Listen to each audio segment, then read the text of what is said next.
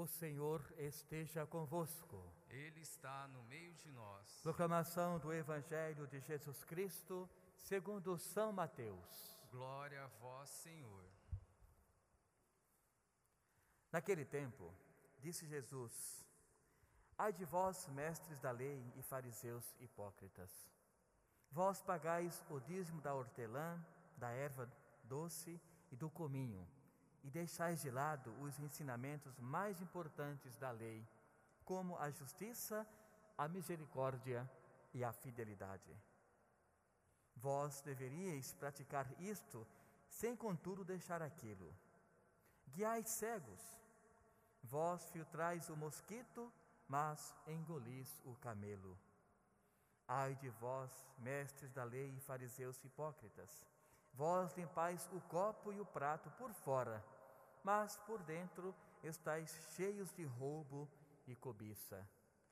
Fariseu cego, limpa primeiro o copo por dentro, para que também por fora fique tudo limpo. Palavra da salvação. Glória a vós, Senhor. Irmãos e irmãs, Deus mais uma vez vem ao nosso encontro pela Sua palavra e também, claro, pelo nosso encontro em comunidade. Nós sabemos que toda vez que nós nos reunimos, ali está também a presença de Deus, e a premissa para isto é esta: onde um ou dois, dois aliás, onde dois ou mais estiverem reunidos em meu nome, eu ali estarei no meio deles. Portanto, a reunião da comunidade é esse grande encontro com Deus também. Nós sabemos que quando Deus nos fez, Ele nos deixou com a, a questão da liberdade, o livre-arbítrio. Mas, ao mesmo tempo, com esse livre-arbítrio, ele nos deu o que? Sabedoria divina. Ou seja, uma vez que nós derivamos de Deus, somos seus filhos adotivos, ele com certeza colocou em nosso ser, em nosso íntimo, esta decisão de escolha. Ou seja, o conhecimento. O que é ruim, o que é bom. Ou seja, Cada pessoa no seu dia a dia pode muito bem fazer esse discernimento para quê? Para que as suas atitudes sejam elas voltadas para o que Deus reserva, espera de todos nós. Hoje Jesus fala então de um grupo de pessoas que nós bem conhecemos diante de tantos e tantos outros evangelhos. Ele fala dos fariseus, pessoas que estavam sempre nas praças públicas, rezando, falando muito de Deus, mas eles tinham uma única intenção: serem observados, nada mais. Nada era feito de coração, nada era feito para uma mudança de vida, tampouco algo era feito para glorificar o nome de Deus. Muito ao contrário, queriam inclusive arrumar algumas provas para condenarem a pessoa de Jesus. No entanto, Jesus hoje nos adverte que nós, uma vez que derivamos de Deus, como bem sabemos, falei agora há pouco, devemos procurar fazer exatamente o oposto dos fariseus.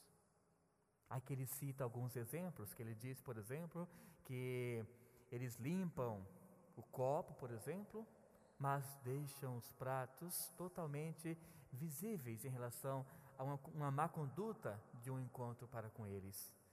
Ou então, veja um copo muito bonito por fora, limpam bastante, mas por dentro esse copo não está limpo. Claro que essa referência não é o copo, tampouco o prato também. Jesus falava deles e cada um deles. Ou seja, o fariseu era aquela pessoa que era bonita por fora, como se for uma pessoa que falava de Deus, que buscava Deus pela sua religiosidade, mas por dentro era aquela pessoa que não tinha uma vida voltada para Deus. Aqui ele usa o termo hipócrita. A hipocrisia, que é um dos grandes erros que muitas vezes nós cometemos. Como que se dá essa hipocrisia no evangelho de hoje para nós buscarmos, né? Não imitá-los, para buscarmos uma melhor integração com Deus. Quando falamos na Bíblia sobre hipócritas, essa palavra, ela tem sua raiz na em máscara. As máscaras de teatro, aquelas que cobriam o rosto inteiro. Então quer dizer, Você olhava para uma pessoa que estava com aquela máscara no teatro, você viu um, de repente um rosto bonito, um rosto alegre, mas por dentro não sabia como a pessoa estava. Então a hipocrisia tem essa relação. Uma pessoa que é, é tem sua dualidade no agir. Ela pode apresentar-se de uma forma, mas por dentro, no seu interior, de verdade, ela pode mostrar-se outra.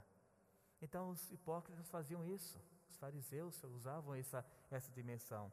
Eram pessoas agradáveis ao olhar, mas eram pessoas que olhavam os outros unicamente com um propósito. Se não fossem do grupo deles, eles condenavam todas as demais pessoas.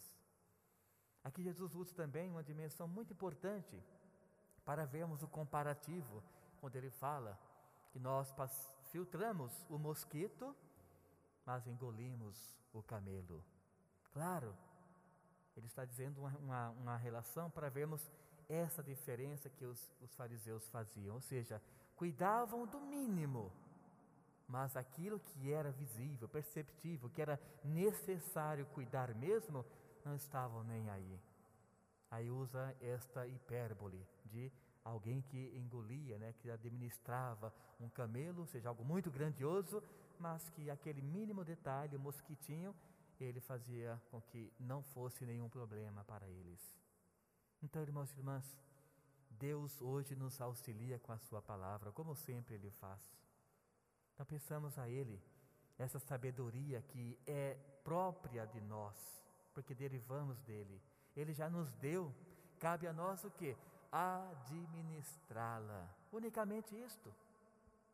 Já conhecemos o caminho de Deus, já temos uma catequese, claro, não é por completo, porque ninguém conhece Deus no todo, somente quando estivermos face a face com Ele.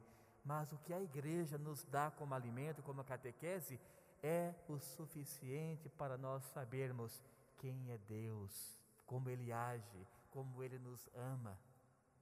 Então pensamos ao Espírito Santo que com esse entendimento, com este discernimento, com essa sabedoria, nós consigamos fazer uma boa caminhada, imitando, na medida do possível, aquilo que Deus pede e espera de todos nós. Então, que Nossa Senhora também, enquanto mãe, nos auxilie nessa caminhada, que o Espírito Santo venha sempre sobre nós para termos cada dia mais essa proximidade, ou ao menos esse anseio, esse desejo de nos aproximarmos da pessoa do Pai, seja por palavras ou seja por atitudes. Então, que Deus nos abençoe, nos ilumine e que o Espírito Santo, mais uma vez, nos coloque nessa caminhada para chegarmos rumo àquilo que o Pai já preparou para nós a caminhada para a santidade. Louvado seja o nosso Senhor Jesus Cristo. Para sempre seja louvado.